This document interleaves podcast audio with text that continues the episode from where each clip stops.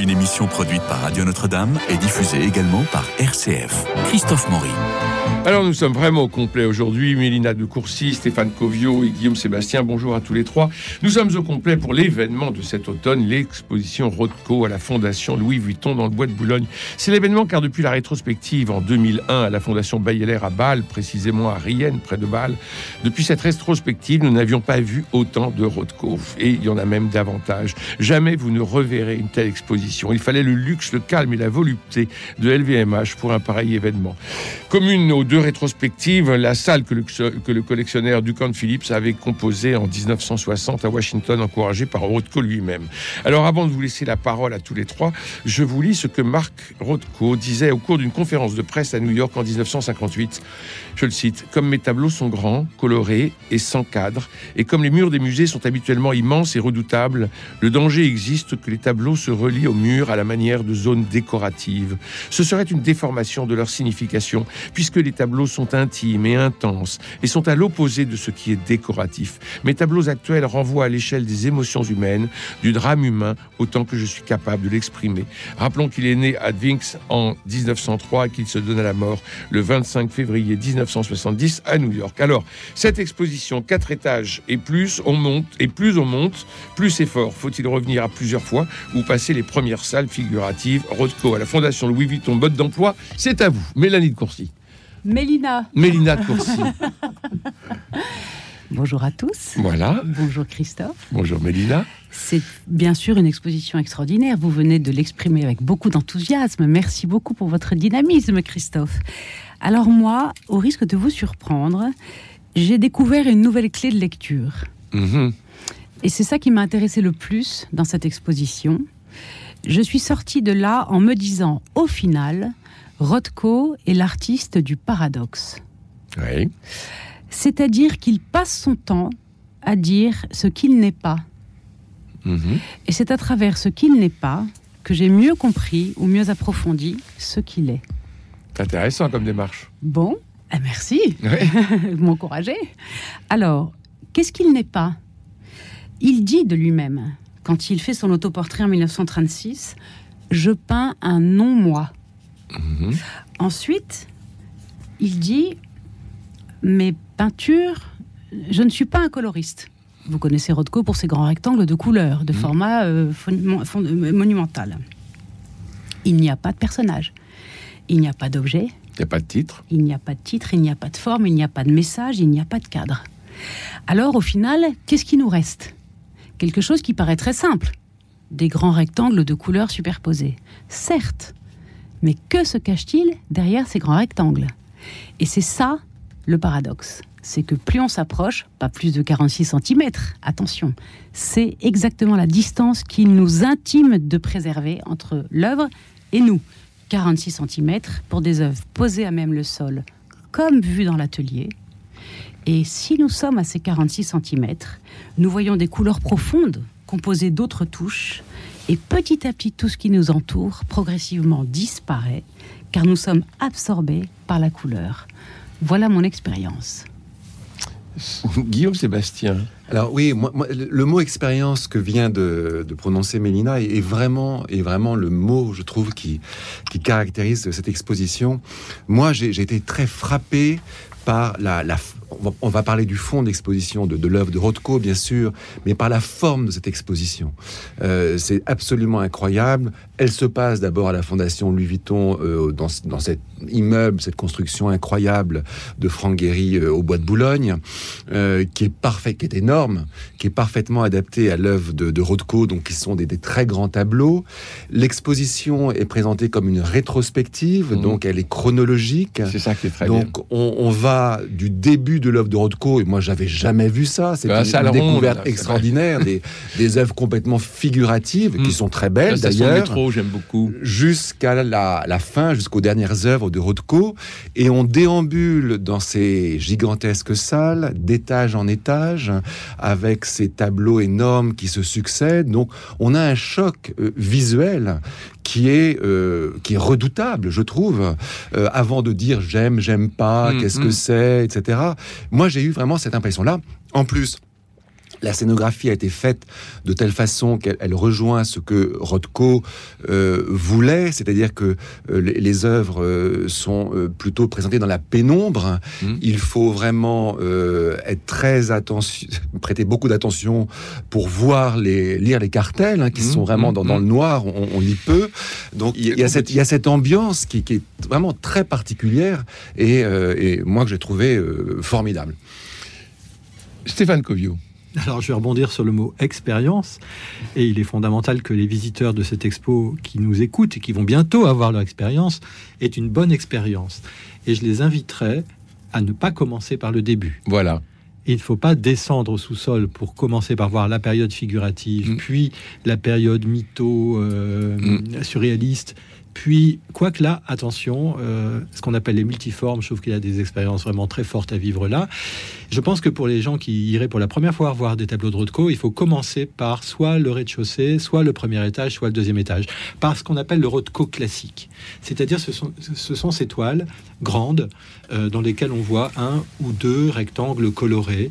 alors, une fois que j'ai dit ça, je n'ai rien dit parce qu'il faut, il faut rentrer un peu plus dans le détail. Et je vous dire, l'expérience est encore meilleure quand on va regarder un tableau qui est seul sur son mur. Oui. Parce que la, la, meilleure des scénographies qui soit pour un tableau de Rothko, c'est d'être le seul mm. sur son mur. Et il y en a plusieurs qui sont exposés comme ça. Donc allons-y, un tableau seul sur son mur. Qu'est-ce qu'on voit?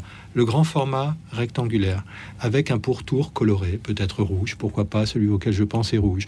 Et puis, euh, à l'intérieur de ce rectangle, une forme rectangulaire en, hauteur qui, qui, occupe, qui remplit l'espace du haut du tableau. Donc du coup, qui devient rectangulaire. Mais elle est moins rectangulaire que le cadre, parce que le cadre est bordé par des lignes droites de la, du châssis. Cette forme rectangulaire qui est, qui est en hauteur, qui peut être celle à laquelle je pensais noire, eh bien, elle, elle a des bords floutés. Mmh. Et elle a été brossée très légèrement avec des coups de pinceau qui font, qui font disparaître la nette des bordures. On a l'impression qu'elle flotte. Euh, on ne sait pas d'où elle vient. Elle est là et elle occupe l'espace. Elle est comme en suspension. Et en dessous d'elle, il y en a une autre. Et entre ces deux-là, il y a un petit interstice de couleur qui peut être celui du fond, qui peut être autre chose. On se rend compte que le noir du dessus, par exemple, est mat. Et que, en revanche, le rouge qui est autour est un, est un rouge qui n'est pas de la peinture, qui est une teinture, qui laisse apparaître la toile. Mais c'est pas la même chose sur le rouge qui est sur le noir qui est au-dessus, où il y a quelque chose, il y a un relief supplémentaire. Et puis dans le rectangle rouge qui est en dessous, c'est encore autre chose, c'est une couleur plus lumineuse, c'est une couleur plus brillante qui vient vers l'avant de la scène, alors que dans le noir, on s'enfonce il y a quelque chose qui nous rétracte, qui nous absorbe, alors que d'autre côté, il y a quelque chose qui nous renvoie à nous-mêmes. Et en fin de compte, on se rend compte que cette, surface est mouvante, cette surface est vivante. Et tout à l'heure, euh, Mélina a évoqué euh, des propos de Rothko sur son travail. Et Rothko disait que ben, tout est là pour lui dans le jeu qu'il y a entre ces surfaces colorées. Oui, il disait, moi je ne suis pas coloriste, dans le sens où euh, il n'aime pas qu'on regarde ces tableaux simplement sous le regard de la séduction colorée ou l'art de mettre des couleurs ensemble. Mm, mm. En fait, ce qui l'intéresse, c'est la vie interne de cette œuvre qui est en lien avec sa vie profonde et en, en, lien avec ce que lui appelle la tragédie de l'humanité. Alors c'est étonnant parce que vous parlez euh, tous les trois de, de couleurs, mais aucun d'entre vous n'a mentionné le mot de lumière.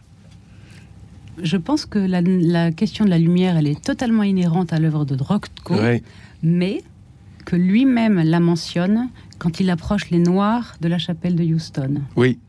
Parce que il refuse la couleur à ce moment-là pour choisir le noir qui est un reflet de l'intériorité et qui nous renvoie à nous-mêmes dans le cadre de cette architecture pour laquelle il dit Je n'ai pas fait une œuvre, j'ai créé un lieu. Tous les matins, Rothko demandait à ses assistants de délimiter les rectangles noirs en posant du ruban de masquage sur la toile, puis de les recouvrir d'abord de fusain, puis de peinture à l'huile, enfin d'une couche d'émulsion fraîche de peinture à l'huile et à l'œuf. Il s'intéressait de plus en plus au problème de réflectance lumineuse, mais au moment de la chapelle, comme s'il fit évoluer certaines des 14 toiles de pourpre vers le bordeaux, il avait pratiquement éliminé la couleur comme élément majeur de son travail. On rentre vraiment dans l'intimité de l'atelier. Je, voulais revenir sur ce, que vient de dire euh, Stéphane. Je ne suis pas tout à fait d'accord avec, lui sur le, mode d'emploi de visite de l'exposition. Je pense qu'au contraire que quand on ne connaît pas l'œuvre de, de, Rothko, en fait, connaître qu'est-ce que ça veut dire? Parce que finalement, Rothko a laissé assez peu d'écrits sur son, son œuvre, assez peu de clés. Il ne voulait pas d'ailleurs. Il voulait que, ça, que le, n'importe qui puisse. Il, il détestait les critiques. Il se méfiait beaucoup des, des gens du, du monde de l'art. On connaît tous, euh, ce que c'est une œuvre de Rothko classique, ce, ce, tableau avec mm. ses grandes bandes. Et moi, je crois au contraire que c'est très intéressant de, de commencer par euh, euh, cette salle incroyable de 17 tableaux figuratifs que, que Rothko a, a fait quand il avait 30 ans, qui sont d'une grande dextérité. Après, il y a une salle où il devient totalement surréaliste, influencé par une très grande exposition d'Ada qui a lieu au MoMA de, New York, où là on voit que c'est un peintre extrêmement agile, qui sait dessiner, qui sait manier euh, la couleur. Et puis, et puis tout de suite, c'est le, le choc, on tombe dans ces euh, fameux Rothko classiques. Et moi, ce dont je me suis aperçu, j'ignorais ça, c'est une impression que j'ai eue, une sensation, c'est que ces premiers tableaux, on, sent vraiment, et c'est pour ça que l'accrochage est remarquable, euh, quand on bascule vers ces tableaux plus abstraits, on a, j'ai eu l'impression que Rothko voulait recouvrir, euh, il voulait effacer le sujet. On voit bien qu'il y a des tableaux, on a l'impression qu'il y a euh, en dessous ces, ces, grands aplats de couleurs quelque chose qu'on perçoit un petit peu encore. Et ça, ça m'a, ça m'a beaucoup, euh, beaucoup intéressé et beaucoup surpris. Qu'on perçoit ou qu'on imagine? Je ne sais pas, imagine peut-être. Ben, ça, fait, ça fait aussi partie du Qu'on imagine et qu'on perçoit, parce qu'en fait, il y a des recouvrements, mais en réalité, euh, c'est pas un sujet qui est recouvert. Mais euh, donc après, il y, a, enfin, il y a les deux, il y a l'imaginaire, mais il y a des véritables effets de recouvrement. Oui, Mélina. Alors justement, je trouve que cette exposition pose la question du passage de la figuration à l'abstraction.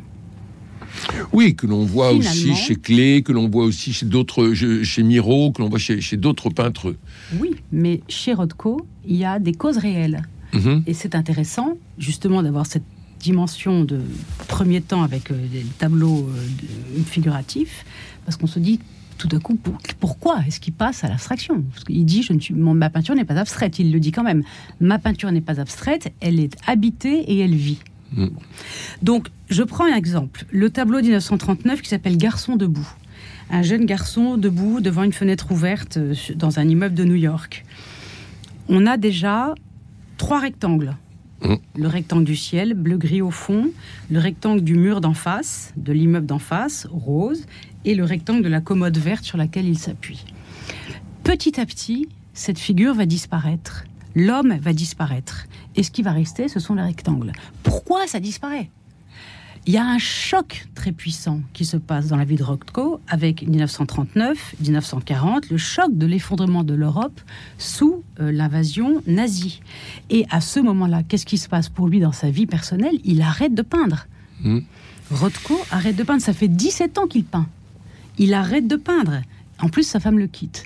Et donc, le résultat, c'est qu'il arrête de peindre et qu'après ça, la figure humaine il pense qu'elle est mutilée et que l'ayant étudiée, tous ceux qui l'ont étudiée et l'ont peinte l'ont mutilée, et il dit Moi, je ne veux pas être celui qui mutile.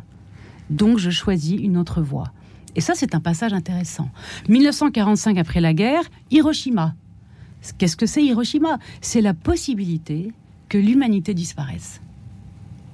Et pour tous ceux de l'école de New York, Barnett Newman, Jackson Pollock, Gottlieb, Rothko, etc. Pour tout cela, eh bien, il y a une réflexion collective à la sortie de la guerre. Et chacun, selon son chemin, prend une voie différente que celle de la figuration. Donc c'est très prégnant chez ces artistes-là. Ça donnera l'expressionnisme abstrait, mais c'est quand même vraiment très prégnant. Et donc à l'issue de ça, il y a, une il y a un, tableau de Matisse qui est acheté au MoMA euh, qui s'appelle euh, Atelier Rouge, qui entre au MoMA en 1954, où l'espace de la toile est saturé de rouge. Et en fait, c'est vraiment un point de départ pour Rothko. C'est-à-dire entrer dans cette couleur qui exprime quelque chose par son vide, du plein de la vie, mais qui ne peut plus être représenté parce qu'on risque de la mutiler, qu'elle risque de disparaître. Alors c'est important hein, ce que dit euh, Mélina. Il y a quelque chose aussi euh, que, que, dit Rothko à propos de son passage à l'abstraction, c'est qu'il cherche un moyen d'expression pour communiquer plus directement de sa propre intériorité à l'intériorité des spectateurs. Et il ne veut plus que ça passe par le discours et par le langage. Et d'une certaine manière, enlever la figure, c'est enlever une aptitude au discours. C'est enlever le mot. Et c'est enlever les mots. Et en revanche, au contraire, il veut quelque chose qui ait une puissance émotionnelle. Il y a un mot très important qu'il utilise beaucoup, dont la traduction en français est compliquée. C'est le mot poignancy. Il cherche à ce que la poignancy soit transmise en français poignant, mais il n'y a pas d'équivalent, ça serait la charge émotionnelle.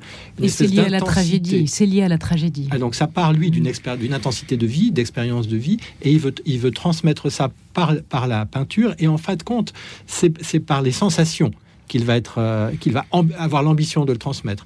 Et, pour lui, le chemin le plus direct pour passer d'une sensation à une autre, c'est en fait d'éliminer la figure aussi. Et d'ailleurs, c'est pas mal de peintres. Par exemple, le chemin de, de, Kandinsky pour rejoindre l'intériorité d'un autre, ça va être aussi d'abandonner la figure. Hum. Donc, euh, Abstraction 1912.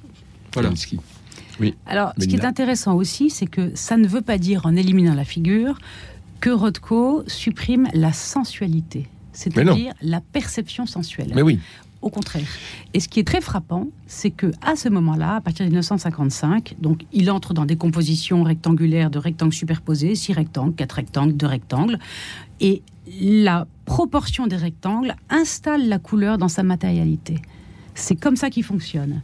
Et ce qui est intéressant, c'est qu'il retourne en Europe il n'était jamais retourné en Europe depuis son arrivée en 1913 à New York, enfin à Portland puis à New York.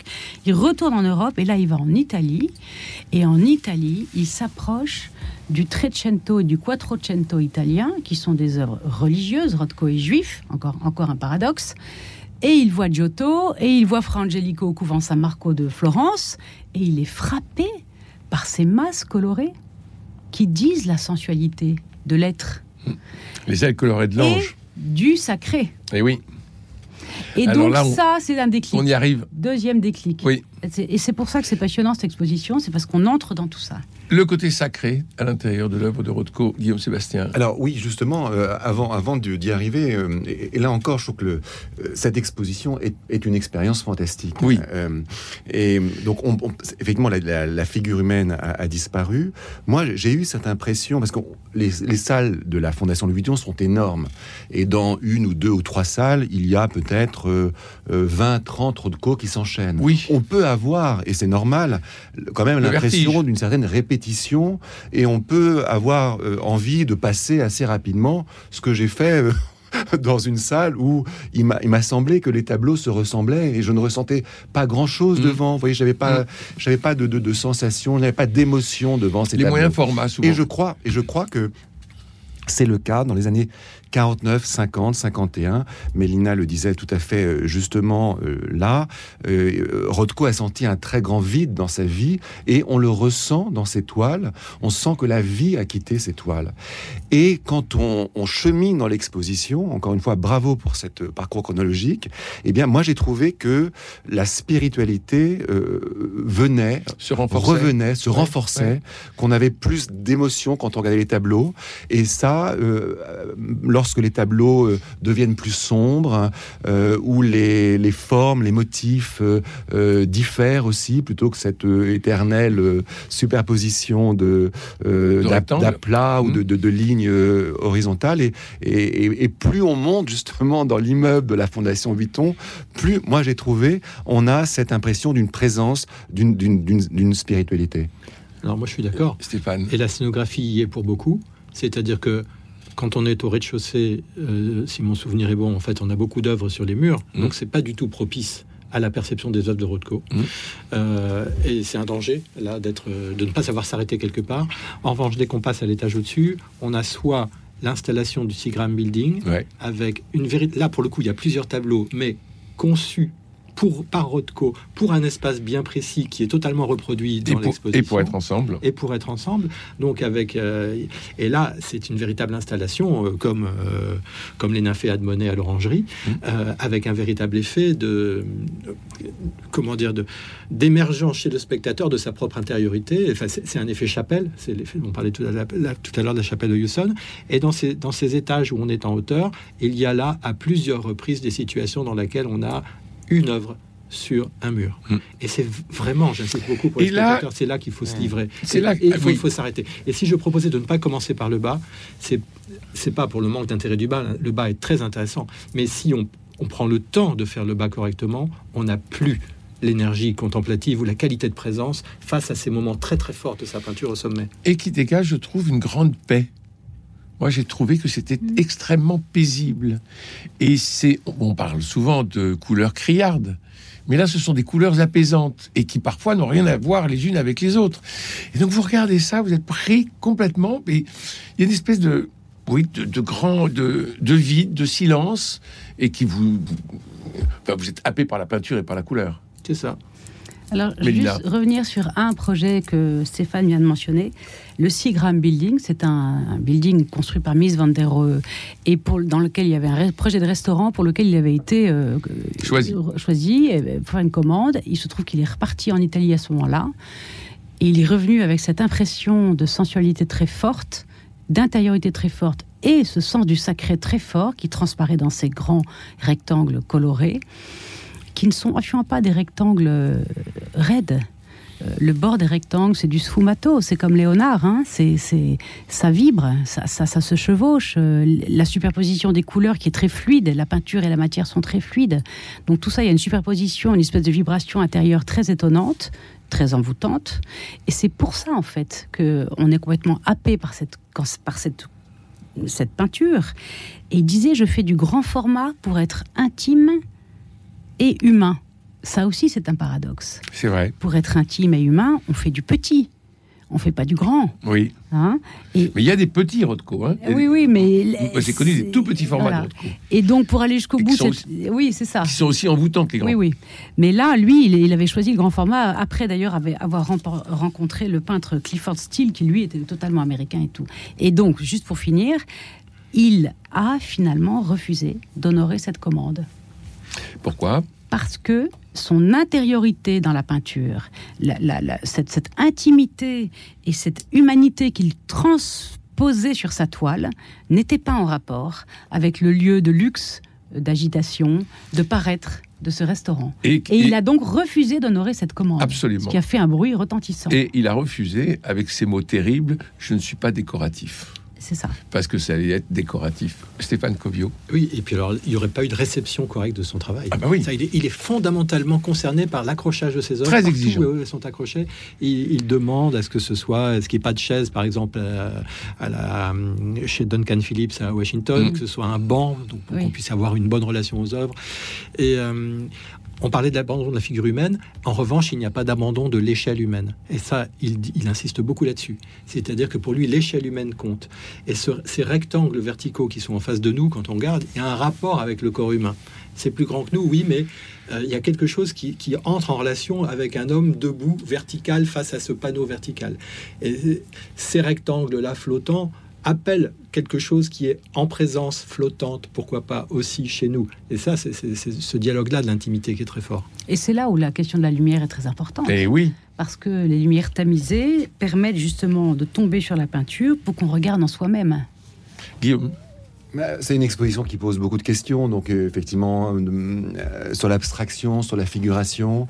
Moi, j'étais très euh, frappé par les dernières œuvres de l'exposition. Alors, on va, va pas tout, raconter parce que comme la, la, fin d'un film ou d'un livre, mais où Rothko est presque figuratif finalement à la fin ces œuvres qui, qui s'appellent Black and Grey, noir et grise, au milieu desquelles il y a des magnifiques sculptures de Giacometti. Oui, l'homme qui marche on notamment. A vraiment l'impression que c'est fait pour ça. de paysage, d'une profondeur euh, que l'on retrouve à ce moment-là en visitant l'exposition Rothko, j'ai bien sûr pensé à Nicolas de Stahl, à l'exposition, l'autre grande exposition qui a lieu à Paris en ce moment. Au musée d'art moderne de la ville deux artistes qui sont de la même génération, euh, qui viennent tous les deux de, l'Europe de l'Est, euh, qui sont entre l'abstraction et la figuration. Euh, voilà, j'ai trouvé ça intéressant aussi. De, et nous sommes très chanceux à Paris d'avoir en même temps ces mm. deux grands artistes montrés en, grand. Mais vous avez raison de, de les comparer. Cela dit, il y a une mystique chez Rothko qu'on n'a pas chez Nicolas de Stahl. Mais il y a une sensualité chez Nicolas de Stahl qui euh, est différente de celle de, de, celle de Rothko. Vous avez 45 secondes pour, euh, pour conclure les uns les autres, qu'il faut y retourner, il faut y aller plusieurs fois. Oh il faut oui, y aller plusieurs fois. bien sûr. Absolument. Oui, Il faut prendre le temps de faire ça, la pré-salle, si on a envie, mais bien sûr, c'est merveilleux. Et ça permet. Alors, euh, parce que je crois qu'on n'aura plus jamais, nous, de notre vivant, une exposition Rothko de cette ampleur. Alors, sûrement pas. hein. Il y a quand même une exposition de Rothko euh, il y a peut-être 10 ou 15 ans au Musée d'art moderne de, Oui. de Paris, également organisée par euh, Suzanne Paget, qui a organisé celle-ci. Mais celle-là, non. Je pense que Rothko aurait été. euh, Stéphane parlait de euh, son exigence pour la présentation des. Mais il aurait été très content de, de voir cette exposition à la Fondation Vuitton. Merci Mélina de Courcy, Stéphane Covio et Guillaume Sébastien. Je rappelle que l'exposition Rothko se tient jusqu'au 24 avril 2024.